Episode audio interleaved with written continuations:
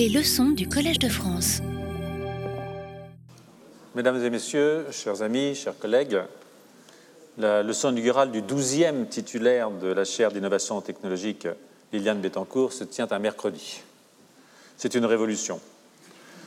Nous la devons au président Macron, qui s'est invité au Collège de France le jour initialement prévu pour recevoir le professeur Thomas Ebezen. Je veux le remercier, ainsi que les membres de la famille Bettencourt, Meyers, pour avoir accepté que la leçon soit déplacée, même au prix de difficultés, des difficultés d'une reprogrammation et aussi d'une entorse à la tradition. Cette leçon inaugurale est aussi la première depuis la disparition de celle dont la chaire porte le nom, Liliane Bettencourt, à travers sa fondation, a voulu que les talents soient aidés à s'envoler, donnant des ailes aux talents, dans plusieurs domaines, tout particulièrement les sciences de la vie, les arts et la solidarité sociale.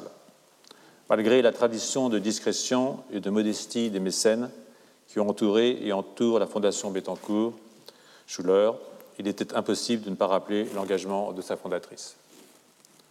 Cher Thomas Ebezen, je l'ai annoncé, c'est Françoise Combe qui va rappeler l'ensemble de vos mérites, tâche herculéenne, tellement votre carrière est parsemée des signes les plus élevés de la reconnaissance scientifique, dont en 2014 le prix Kavli, qui tous les deux ans couronne les plus grands savants dans les domaines de l'astrophysique, des neurosciences et des nanosciences, votre spécialité. C'est en 1989, alors que vous travaillez sur les nanotubes de carbone dans les laboratoires de recherche fondamentale d'une société d'électronique japonaise, que vous lisez un article de notre collègue Serge Haroche, et qu'intrigué par ces résultats, vous initiez des travaux qui permettront de comprendre comment les ondes de la lumière visible, dont la longueur varie entre 400 et 700 nanomètres, peuvent passer à travers des trous de 300 nanomètres. C'est l'explication de ce phénomène d'exaltation de la transmission qui sera reconnu par le jury du prix Kavli. Cette recherche de caractère fondamental, poursuivie sur un grand nombre d'années et portant sur les interactions lumière-matière, résonne dans tous les domaines scientifiques et trouve des applications sociétales très fortes. Fibres optiques, imprimantes 3D, sondes biomédicales miniaturisées, hasard du calendrier, un colloque incluant cette déclinaison biomédicale se tenait aujourd'hui au Collège de France, impulsé par Gérard Berry, qui fut le deuxième titulaire de la chaire d'innovation technologique Liliane Pétancourt. L'innovation est fille de la recherche, évidence que les mécènes privés semblent avoir mieux compris que les pouvoirs publics. Mais voici venu le temps de passer la parole à Françoise Combe, qui a porté votre candidature, et dans l'anticipation du plaisir de vous écouter, je tiens à vous dire celui que nous éprouvons tous à vous recevoir ce soir au Collège de France.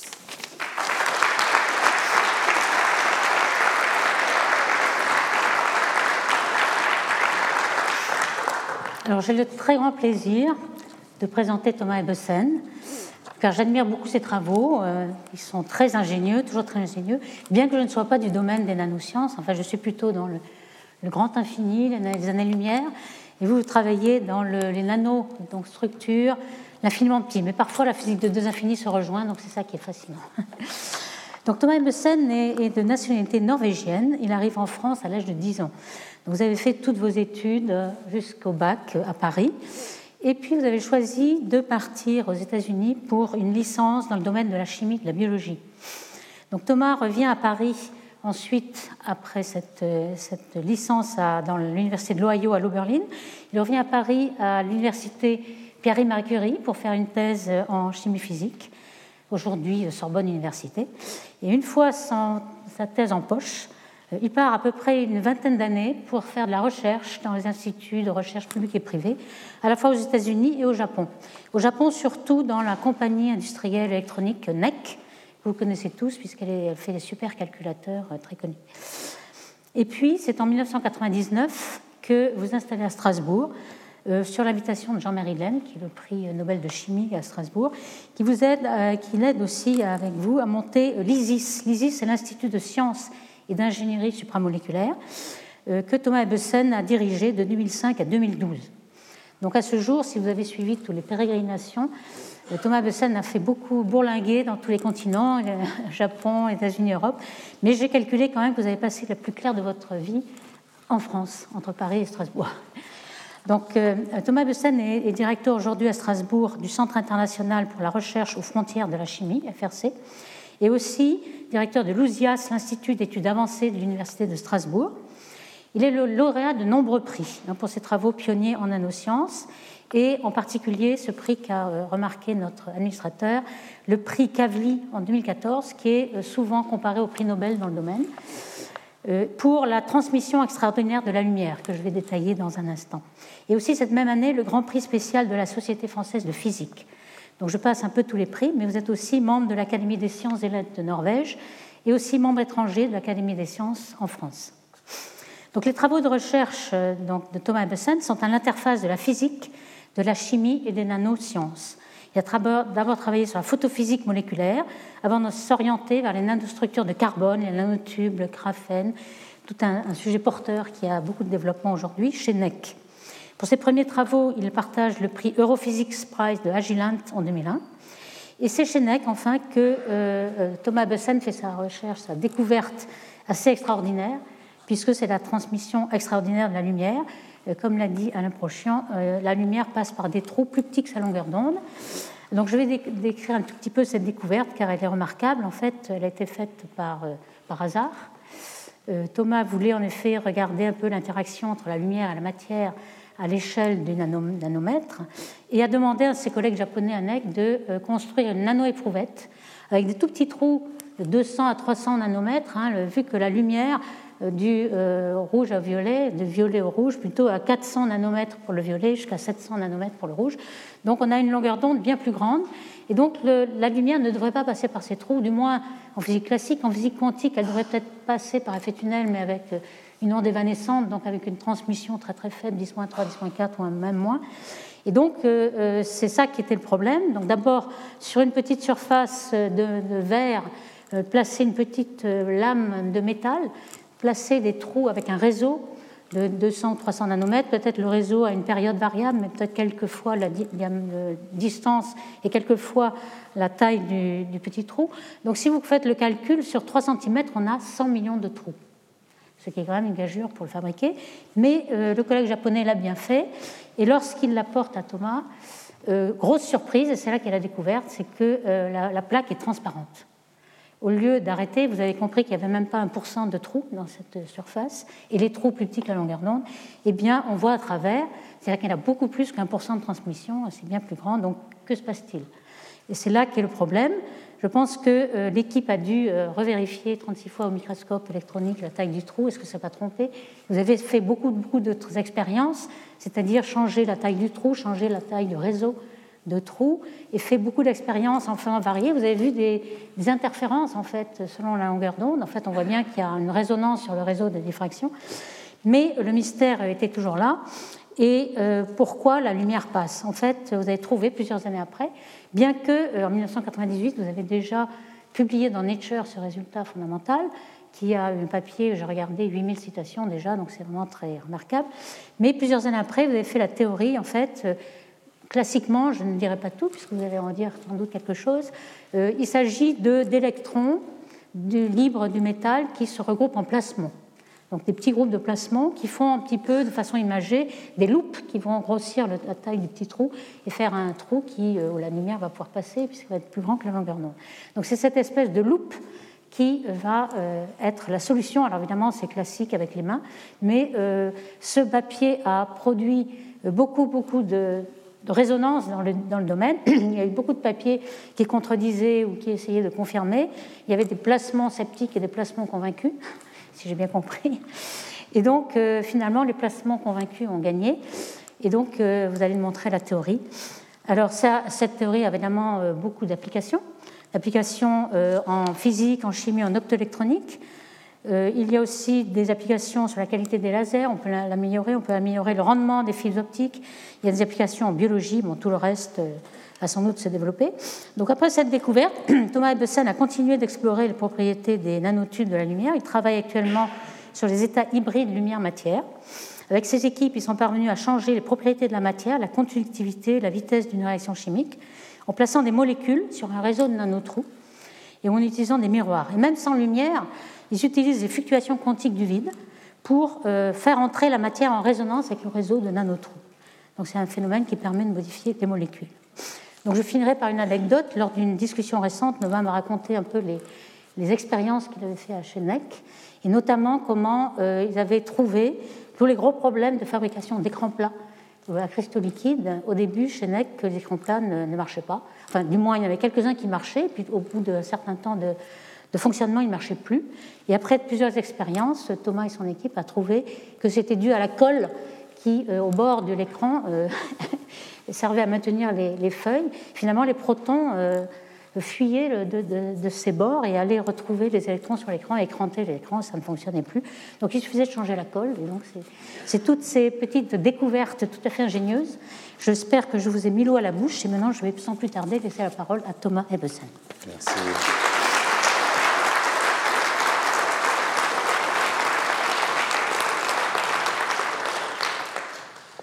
Bon, euh, monsieur l'administrateur, cher Alain, euh, chère Françoise, euh, chers collègues, chers amis, chers mesdames, messieurs, c'est un moment très spécial dans une carrière de scientifique d'être dans un endroit pareil, ça je peux vous le dire, et très émouvant. Je voudrais commencer par remercier les introductions et remercier mes collègues de physique et de chimie euh, du, Collège de France d'avoir pensé à moi pour cette euh, chaire annuelle. J'en suis très honoré. Je voudrais aussi remercier Mme Bettencourt-Meyer et M. Meyer pour leur générosité et votre soutien à la science. Euh, si ce type de mécénat pouvait s'amplifier, se répandre en Europe, euh, comme Warren Buffett le préconise aux États-Unis, ça aurait un impact énorme sur les forces vives de notre continent.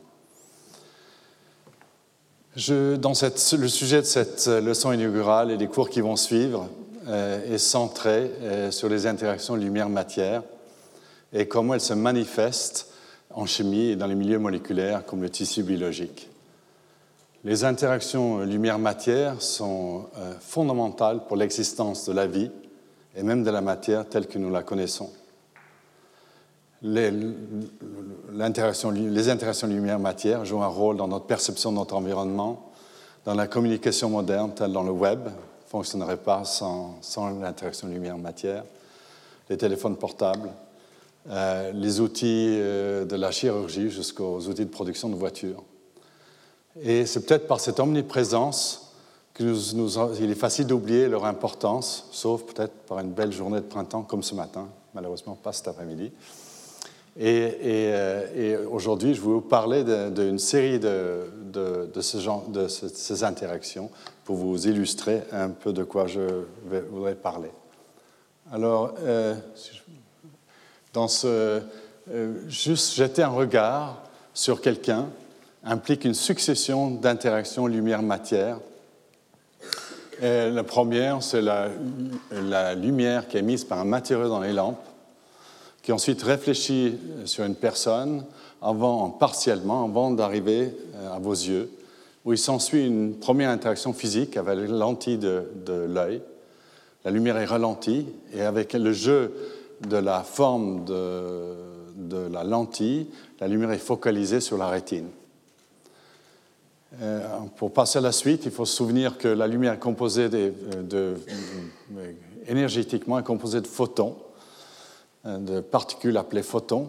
Et ces photons vont être absorbés par une molécule dans la rétine, qui s'appelle le rétinal, qui est imagé ici, et qui va changer de forme. C'est donc un, signal euh, lumineux qui va transformer en signal mécanique dans votre œil, et ensuite euh, qui va induire un signal nerveux qui va aller vers votre cerveau et, et donner l'image. Vous allez pouvoir faire le process de l'image dans votre cerveau et en déduire quelque chose sur votre environnement.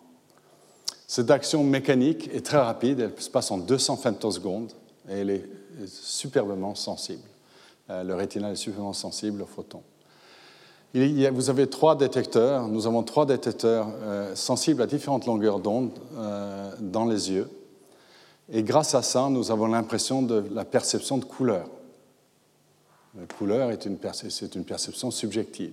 Et cette information est importante, elle est apparue probablement au cours de l'évolution, parce qu'elle nous donne une information sur la matière autour de nous, une information que les scientifiques appellent spectrale, et qui nous permet de dire si une pomme est mûre ou pas, ou cerise peut-être au printemps est mûre ou pas.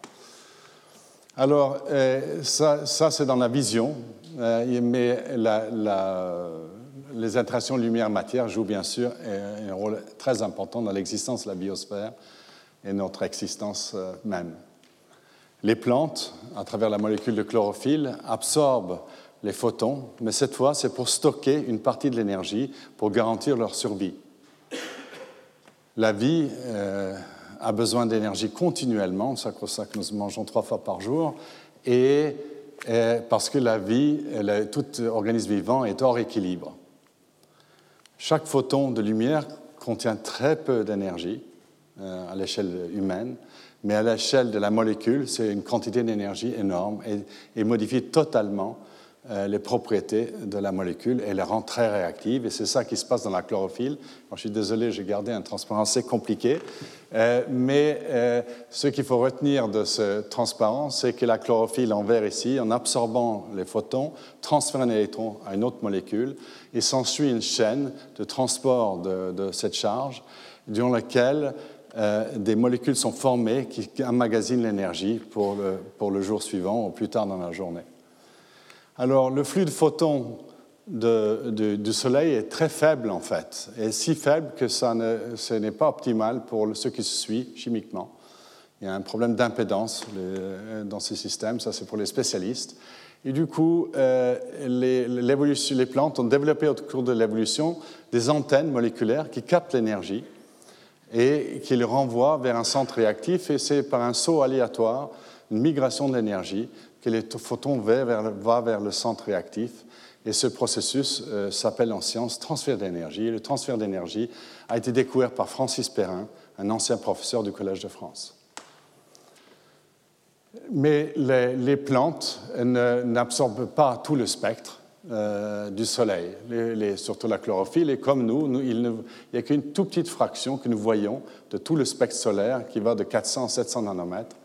Et, le, Soleil émet beaucoup de particules, beaucoup de, lumière et beaucoup d'énergie.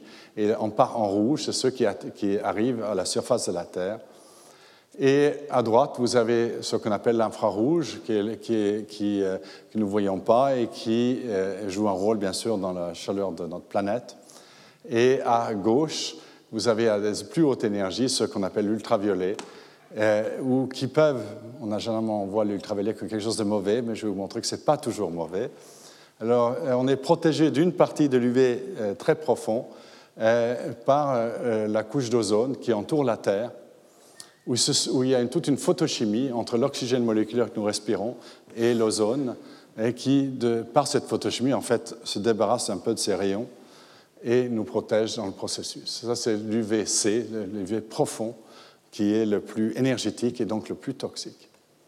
Mais il y a aussi l'UV beaucoup plus gentil, l'UVB, euh, dont on a besoin puisqu'elle transforme des molécules, des analogues de cholestérol, en, vitamine D, euh, essentielle à la vie. Et puis, on peut faire de la thérapie, ça, ça existe depuis euh, des vieilles civilisations, il paraît utiliser déjà cette thérapie. C'est une combinaison de, de, molécules et de UV de lumière ultraviolette. là, on peut utiliser l'UV le, plus proche du visible.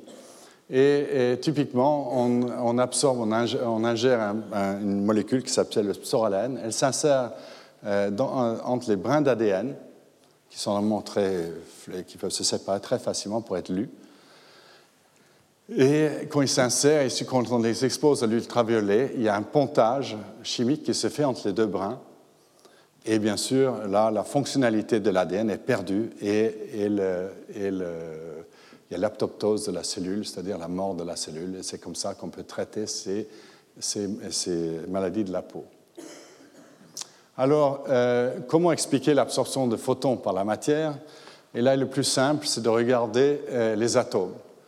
Les atomes euh, sont plus simples à traiter, et le plus simple des atomes, c'est l'hydrogène puisqu'il y a un électron qui circule autour d'un proton. Et, il y a une centaine d'années, quand les gens ont regardé les spectres, que ce soit d'émission, d'absorption de, des gaz, d'atomes, ils ont vu qu'il y avait des raies très fines comme ça dans le spectre, Ça, c'est les couleurs derrière pour indiquer où ça se place par rapport au spectre visible. Et ils ont compris que, euh, que s'il y avait des raies très fines, c'est qu'il y avait des énergies spécifiques que euh, l'atome pouvait prendre, des états d'énergie que l'atome pouvait avoir, et que l'énergie était donc, euh, que les niveaux d'énergie étaient bien précises et donc quantifiés. C'est de là qu'est venue la physique quantique. Hein, cette observation de cette structure euh, électronique. Alors, euh, on image ça en science par des niveaux comme ces barrettes comme ça, et, cette première euh, énergie, cette première transition correspond à celle la plus basse entre le niveau fondamental de l'atome et probablement le premier état excité. Je n'en suis pas sûr que c'est le premier, mais c'est celui sur le spectre. Et ensuite, la deuxième ligne correspond à une transition vers le deuxième état. Quand la lumière correspond exactement à cette transition, vous, avez vous voyez soit l'émission, soit l'absorption ici, et ainsi de suite. Donc la matière est toujours structurée à des niveaux d'état d'énergie, d'état d'énergie bien définis, et ces niveaux déterminent les propriétés de la matière. Alors, euh, vous voyez ici, à fur et à mesure que vous allez de l'hydrogène jusqu'à l'oxygène, il y a de plus en plus d'électrons, et ça devient de plus en plus compliqué, il y a de plus en plus de raies, parce qu'il y a de plus en plus de niveaux d'état euh, d'énergie, et et euh, bien sûr, quand vous assemblez maintenant les atomes pour former des molécules, ça devient encore plus complexe. Et par exemple, si vous prenez la chlorophylle, ça c'est la structure de la chlorophylle, deux formes de la chlorophylle, vous voyez que les spectres sont plus des raies, mais des bandes larges. Et ça, ça vient du fait que les molécules sont, très flexibles en fait. Les molécules, on imagine, on apprend au lycée que les, petits bâtonnets et des boules, mais en fait, il n'y a rien de bâtonnet et boule avec les molécules. Les molécules sont tout le temps en train de bouger et vibrer dans tous les sens. et, et et ça élargit les spectres et les, niveaux de vibration, les, énergies que peuvent avoir les vibrations sont aussi quantifiées et ont des niveaux bien précis qui sont représentés ici par ces petites barrettes euh, au-dessus de ces petites lignes, au-dessus des états électroniques. Alors, après que la chlorophylle a absorbé la lumière, elle peut faire euh, trois choses typiquement. Euh, la première, c'est qu'elle va redescendre en dégageant cette énergie sous forme de chaleur et, ça, c'est une raison pourquoi quand vous portez un t-shirt coloré en été, ça chauffe, hein, parce que tout est, toute la lumière du soleil est transformée en chaleur. Ou la molécule peut faire un saut vers l'état euh, fondamental et se débarrasser de l'énergie sous forme d'un photon, c'est la fluorescence ou encore, elle peut euh, faire de la chimie, c'est la photochimie, transfert d'électrons, donner un électron aux autres molécules, c'est ça qui se passe dans le système photosynthétique, ou encore transférer son énergie à une autre molécule, c'est le principe dont je vous ai parlé tout à l'heure. Alors, la fluorescence, on peut le voir très facilement si vous avez un laboratoire de chimie. Vous prenez euh, des éprouvettes avec différents colorants Là, c'est la fluorescine, donc elle fluoresce, vous pouvez bien imaginer, elle s'appelle ça. Ça, c'est la rhodamine 6G, c'est un colorant utilisé pour fabriquer des lasers. Là, c'est le bleu de, le bleu de phthalocyanine. Le bleu de phthalocyanine, vous pouvez l'acheter dans un, Si vous faites de la peinture euh, de toile, vous pouvez acheter du bleu de phthalocyanine sous forme d'une pâte et qui est très durable dans le temps parce que c'est une molécule très stable. Euh, et, la molécule verte ici, c'est un analogue de, euh, la chlorophylle appelée porphyrine. Et finalement, dans la solution claire, c'est une solution aqueuse avec une molécule, la quinine, qui est une, euh, une molécule antimalariale. Et si vous maintenant éteignez la lumière et allumez une lampe fluorescente, vous voyez que certaines des molécules fluorescent et d'autres pas. En particulier la quinine est une jolie couleur bleue qu'on trouve très souvent dans les, dans les boîtes de nuit, dans les boissons avec, mélangées avec des boissons alcoolisées. Voilà. Alors, euh, ce qui est plus surprenant pour la plupart des gens, même pour les chimistes surtout, et peut-être pour les non-scientifiques aussi, c'est que les interactions lumière-matière interviennent aussi dans une gouttelette. Et ça, euh, même dans l'obscurité la plus totale. Et, en fait, les interactions lumière-matière interviennent dans les forces en jeu entre les molécules qu'elles soient chimiques ou biologiques, et elles jouent un rôle très important euh, dans notre existence. Alors, euh, euh, pour les scientifiques qui n'ont pas été instruits dans l'électrodynamique quantique, ça peut aussi être surprenant, comme moi-même.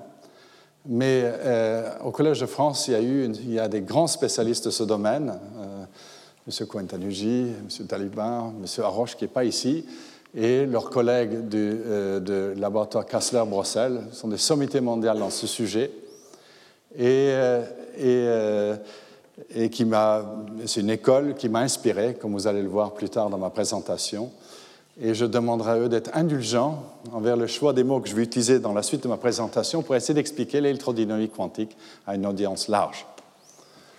Alors, pour, arriver dans le sujet, pour essayer d'expliquer pourquoi les, les, interactions lumière-matière interviennent dans, un, dans, dans, une gouttelette, il, euh, il, faut parler du vide.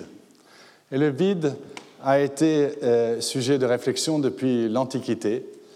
Et euh, Aristote pensait que la nature avait l'horreur du vide. Les, les atomistes comme Démocrite et Lucrèce pensaient au contraire qu'il fallait qu'il y ait un vide pour expliquer le comportement des choses autour d'eux qu'ils voyaient tous les jours dans leur vie. La vision d'Aristote a perduré euh, au Moyen Âge jusqu'au XVIIe siècle, l'arrivée des, des, siècles de lumière, de la science moderne et des nouvelles méthodologies. Et trois scientifiques, un Italien, un Allemand et Blaise Pascal en France, font des vides matériaux, matériels, tirent le vide avec des pompes et, on réalise qu'il peut avoir un vide de matière.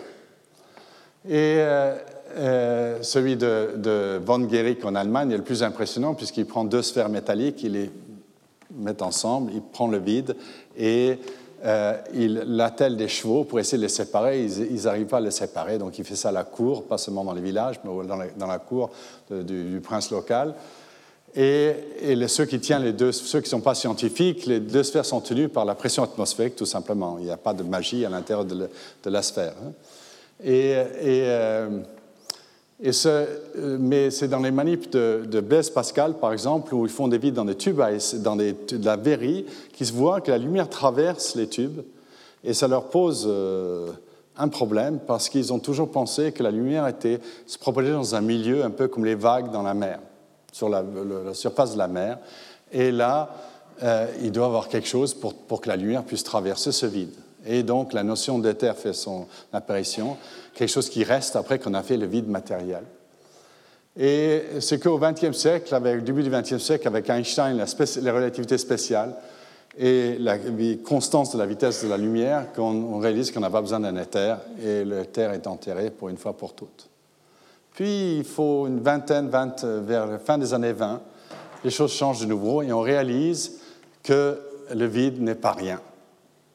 Le vide n'était pas rien. En fait, avec les travaux de Dirac, euh, qui démarre, et ses collègues un peu plus jeunes, qui, développent la théorie de l'électrodynamique quantique, on réalise que le vide est plein d'énergie et de particules virtuelles, c'est-à-dire qui disparaissent aussitôt formées, et qui ne laissent comme trace de leur existence euh, qu'une ombre d'action sur la matière.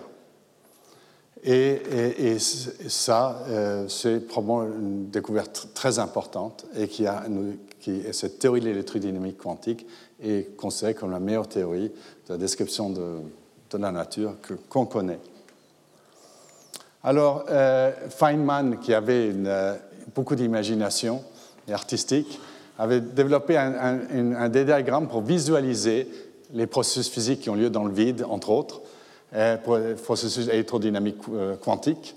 Et ces termes, je les trouve très beaux, même si je ne les comprends pas, peut-être pas plus, sauf les, spécialistes ici peuvent les lire, mais je trouve que ça fait presque une sorte d'hiéroglyphe du temps moderne de la physique quantique, et je voulais vous les montrer. Euh, ce qu'on apprend de l'électrodynamique quantique, c'est que euh, l'espace est plein d'états du vide dans lequel les photons peuvent aller ce que je n'ai jamais appris en tant que photophysico-chimiste quand j'étais jeune. Et quand, une molécule fluoresce, en fait, elle, en quelque chose, elle transfère son énergie sur cet état du vide.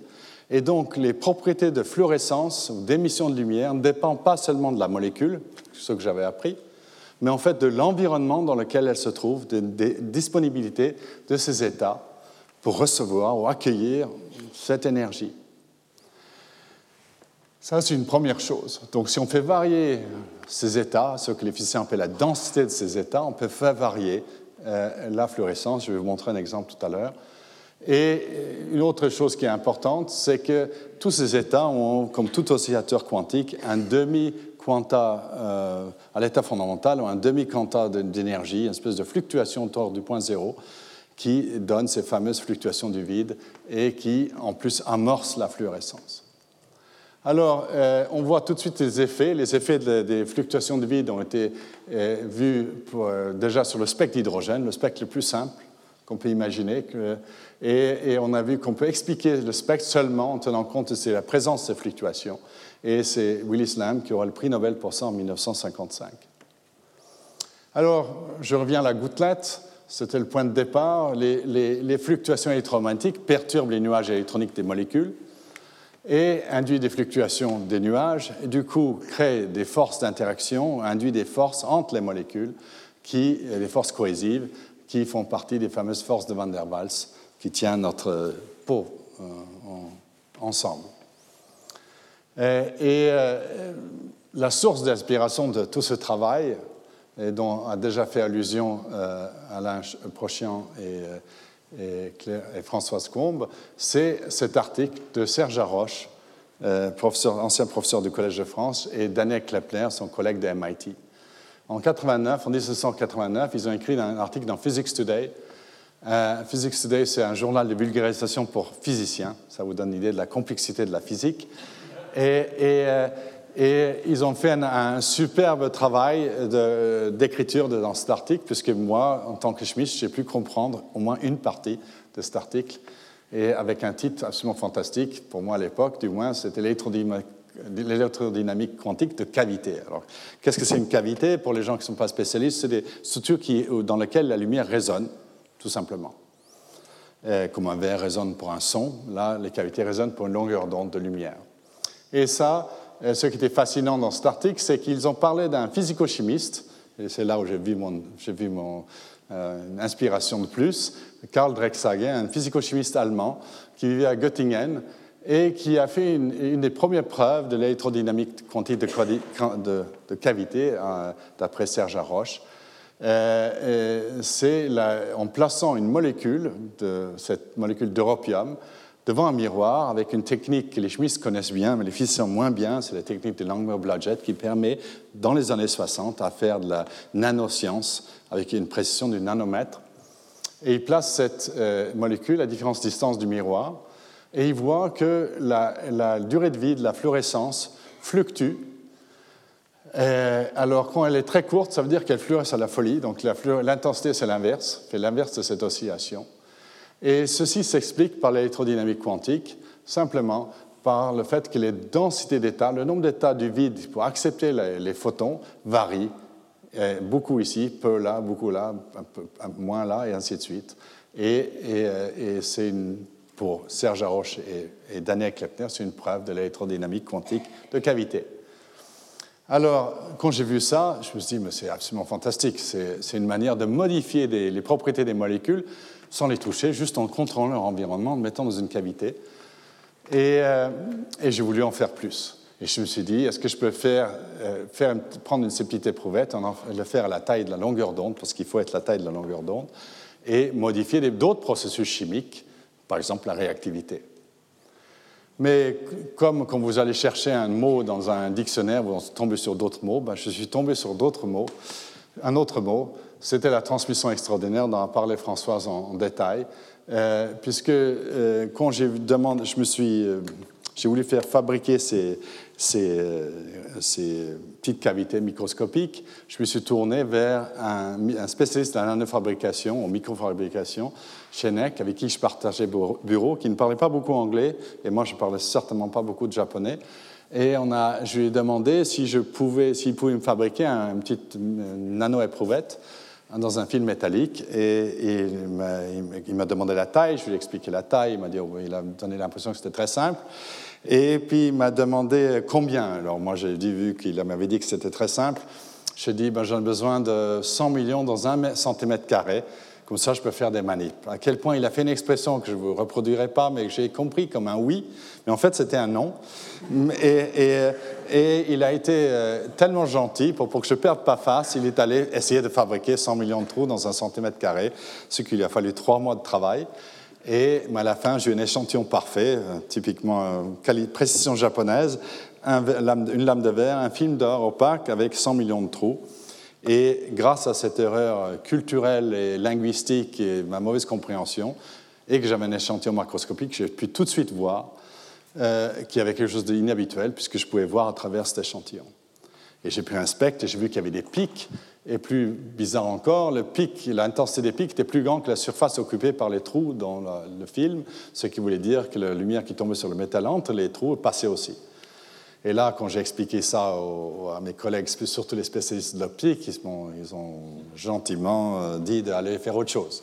Et, sauf quelques-uns euh, qui ont dit qu'il fallait que je n'arrête pas d'essayer de, travailler là-dessus. Et, c'était normal qu'ils étaient sceptiques. C'est comme si je disais que j'allais passer à travers une serrure d'une porte et vous direz, bon, c'est impossible, et vous aurez raison. Euh, là, la transmission était 100 1000 fois plus élevée que ce que prévoit la théorie de Hans Bethe, un physicien prix Nobel, qui avait fait cette théorie euh, durant la Deuxième Guerre mondiale aux États-Unis.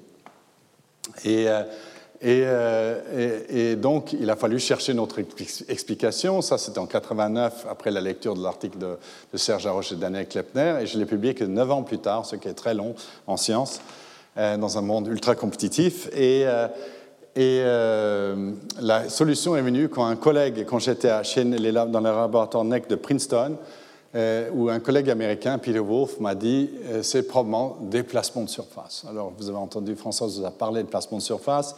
Il y a mille manières de voir les placements de surface. Le plus simple, c'est de penser que la lumière peut être piégée à la surface d'un métal par interaction avec les électrons libres de métal. Et ça, ça arrive tout le temps. Même sur le bac d'alliance, vous avez la lumière, là j'ai la lumière qui est piégée momentanément sur la surface. Et, euh, là, j'ai un réseau de, trous, et donc la, la, lumière est piégée, comme vous voyez ici en bas, et elle s'empile justement au-dessous des trous. Quand, il y a un pic, il y a un empilement juste au-dessus des trous, et ça compense pour la faible probabilité d'effet tunnel, un phénomène quantique par lequel la lumière va d'une surface à l'autre et elle repasse à l'autre surface et elle repart dans l'espace. Donc c'est comme un film de science-fiction, vous voyez une personne rentrer dans un mur par une espèce de et puis il repart, deuxième fois, et ressort de l'autre côté. C'est un peu ce genre de mouvement. Alors, euh, ça a donné lieu à beaucoup d'études et plein de structures qu'on a étudiées, en particulier euh, des structures très intéressantes technologiquement comme celle-là, et aussi des choses très simples, comme juste un trou dans un film métallique. Et les trous avaient été étudiés depuis, euh, scientifiquement depuis le XVIIe siècle. Les, premières études scientifiques, c'est celui de Grimaldi en 1665, a publié un article euh, sur la diffraction de la lumière. Il avait découvert la diffraction, c'est-à-dire comment la lumière fait une tâche plus grande, euh, plus grande que celle auquel on s'entend, une sorte de la lumière gicle dans toutes les directions, plus le trou est petit.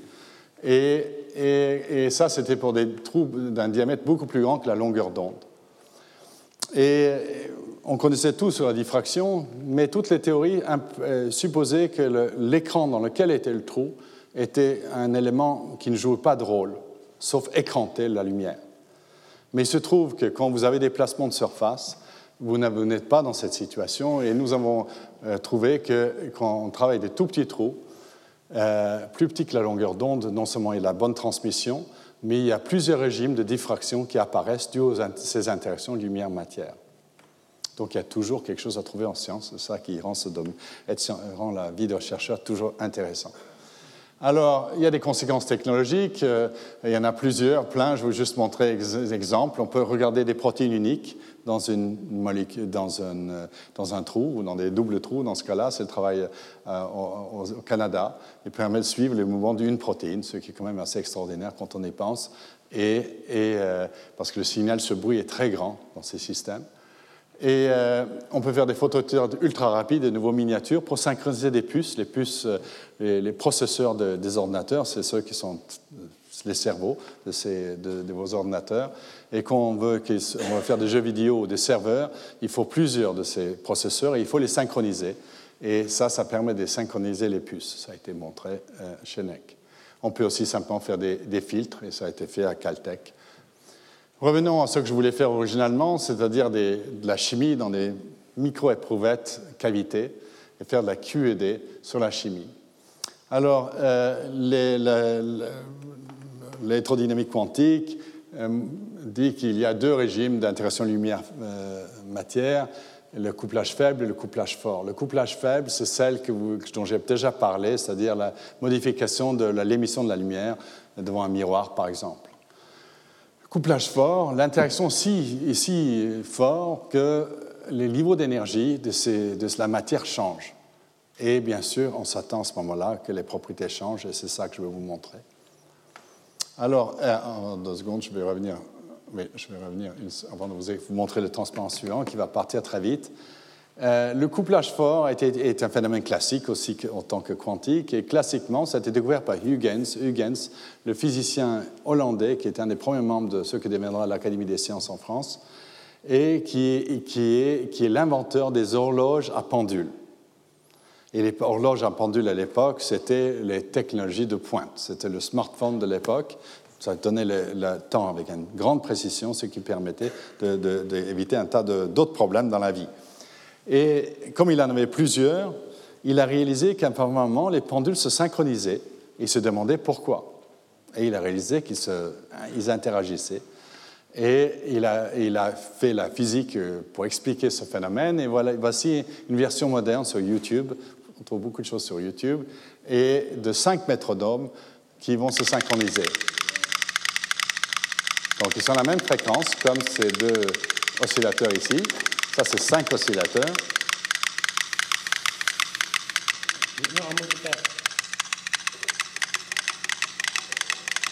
Et quand on met le socle sur la canette, les métronomes communiquent et on peut entendre qu'elles se synchronisent. Même pas besoin de regarder. Et là, ils sont dans cet état-là. Donc il y a un gain d'énergie. Hein. il y a un gain d'énergie par ce processus, et donc on va en créer un nouveau état.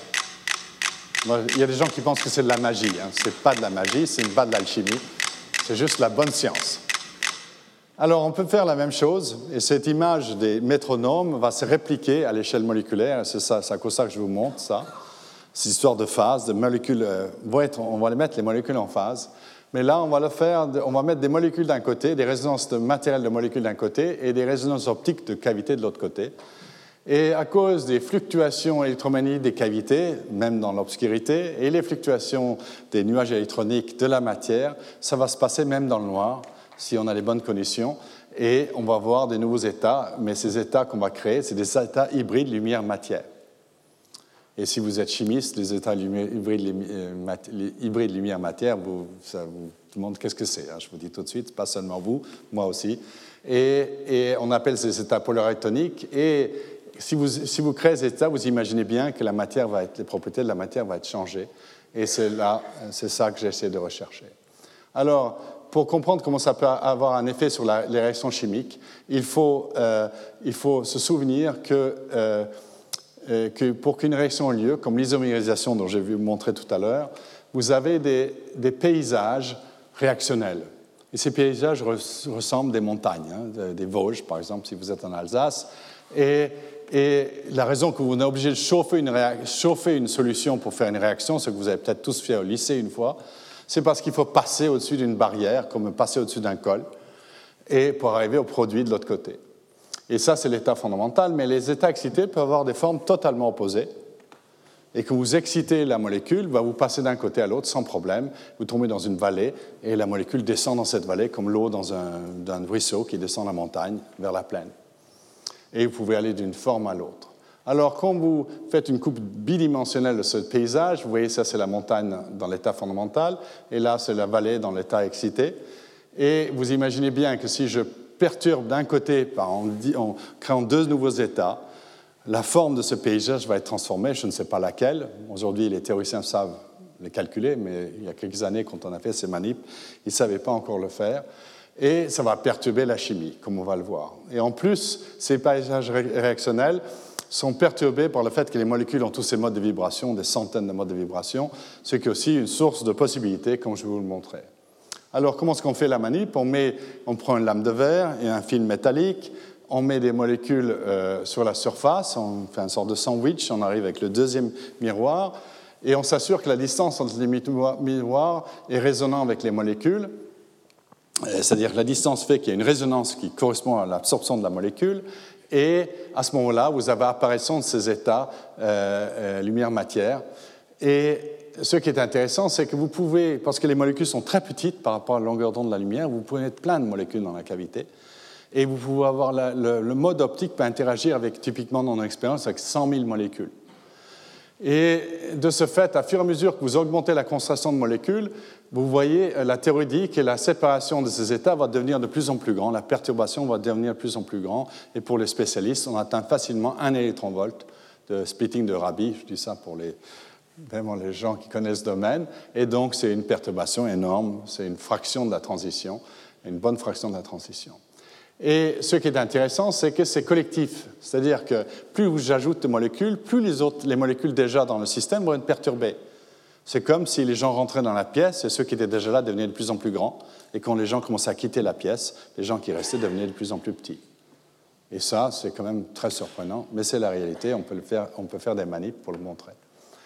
C'est parce qu'on fait du couplage d'ensemble dans beaucoup de, molécules. On a ces états collectifs qui courent à travers toutes les molécules.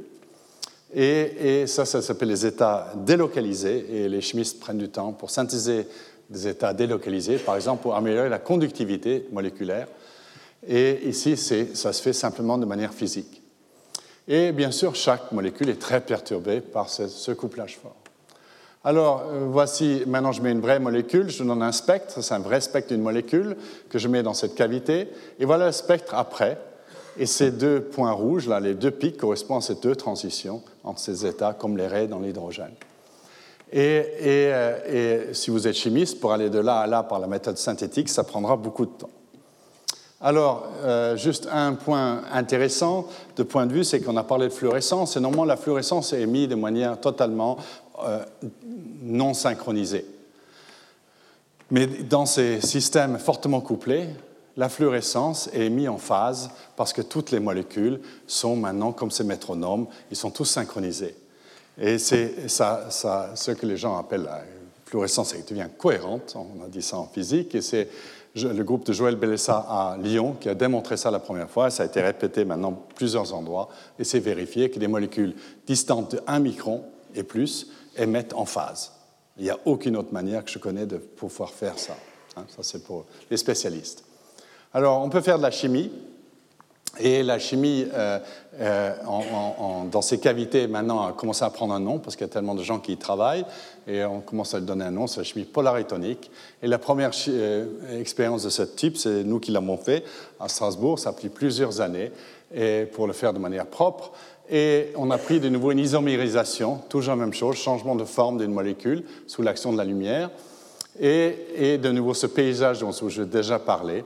Et quand on commence avec une forme non colorée, le spiropyrane, et on fait une forme colorée, la mérocyanine, qui, qui, résonne avec la cavité, on peut suivre la réaction chimique à fur et à mesure que le nombre, la séparation de ces deux états augmente avec le temps et quand on fait ça, on voit que la, réaction dans la cavité presque s'arrête. Et, au début, quand on a, le rendement de la réaction augmente. Quand on a voulu essayer de publier ces résultats, les gens ont dit que c'était la science-fiction. Hein? C'est la première fois de ma vie qu'on parle de, de, mes recherches de cette manière-là. Et ça nous a, ça nous a convaincus d'y aller encore plus, travailler encore plus. Et, on a finalement réussi à le publier. Et les gens les plus critiques, parmi les gens les plus critiques, il y a des théoriciens qui maintenant sont totalement d'accord avec nous et, qui en fait disent que ce que nous avons observé, c'est une limite inférieure de ce qu'on pourrait observer et que la chimie va très fortement perturbée en cavité maintenant que les outils théoriques sont beaucoup plus avancés. Alors ça, c'était la photochimie, c'est moins intéressant, il vaudrait mieux modifier la chimie à l'état fondamental, la chimie de l'éprouvette que vous chauffez, et, pour cela, on peut coupler les vibrations d'une molécule. Et là, on a l'avantage qu'on peut travailler dans une échelle beaucoup plus grande. Pourquoi? Parce que l'énergie de vibration est dix fois plus petite que celle de la transition électronique. Et donc, on peut travailler avec une cavité euh, dix fois plus grande, euh, de l'ordre de 10 microns, ce qui est un dixième du diamètre d'un cheveu, mais pour nous, c'est grand. Et on peut suivre des réactions chimiques dans des cavités de cette taille. Et, la réaction, première réaction qu'on a étudiée, c'est euh, une réaction qu'on appelle une réaction de déprotection, où on coupe la liaison carbone-silicium et par une attaque de ce fluor, et on obtient ce produit. C'est une réaction ultra simple pour une preuve de principe. Et voilà les modes de cavité, c'est nouveau aussi pour les spécialistes, les modes de la cavité infrarouge, le spectre d'absorption de des modes vibrationnels de la molécule. Et vous voyez ici, on a un splitting de Rabi ici, et, c'est le mode d'étirement du carbone-silicium qu'on va coupler. Et quand on fait ça, la réaction ralentit de manière dramatique. Et bien sûr, on n'est pas très content parce qu'on aimerait qu'une retour aille plus vite. On est dans le monde moderne. Et, mais ensuite, euh, on, a fait ce qu'on appelle la thermodynamique de la réaction. Et la thermodynamique de la réaction, ça vous donne une information sur les, interactions énergétiques durant la, réaction, et vous donne des informations euh, sur le mécanisme réactionnel. Et quand on a euh, fait ces analyses, l'analyse de l'enthalpie et l'entropie d'activation de cette réaction, on a été très, très, très surpris parce que euh, les valeurs changent de manière dramatique quand on considère ce qu'on a, la perturbation qu'on a induite dans le couplage fort. Euh, et, en fait, le mécanisme réactionnel change. Aujourd'hui, on arrive à modifier le paysage euh, carrément. Euh, ça, on n'a pas encore publié, mais ça va, j'espère, bientôt. on arrive à ces paysages tridimensionnels dont je vous ai montré tout à l'heure, on arrive à les, à les, à les basculer pour qu'on aille vers un produit par rapport à un autre, comme si on basculait un paysage et l'eau allait dans une rivière par rapport à une autre. Et ça a une importance, euh, une grande importance en chimie, puisque ça permet de faire ce qu'on appelle une chimie sélective, d'orienter une réaction vers un produit donné par un procédé totalement nouveau. Alors on peut aussi modifier les matériaux en les habillant dans une cavité.